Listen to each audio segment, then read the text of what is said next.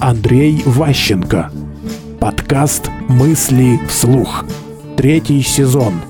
Как понять женщину? Способность людей оказывать вам доверие, подчиняться вам, существенно зависит от вашей продуктивности в эмоциях. Чем вы более эмоциональны, тем больше вы можете трансовать сотрудников, руководство и так далее. Поэтому умение быть эмоциональным, эмоциональным значит орать, на кипиш подниматься. Нет, уметь показывать эмоции. Эмоции, чтобы увидеть, нужно снижать скорость.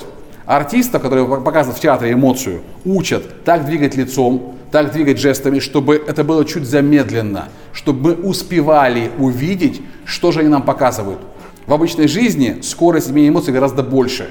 И поэтому женщины намного лучше понимают изменение эмоций, чем мужчины. У них больше тренировки.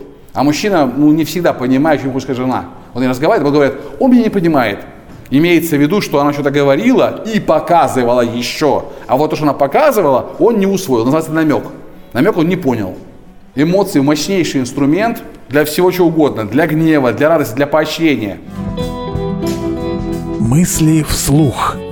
Слушайте новые выпуски и ищите аудиокниги Андрея Ващенко на Литресе.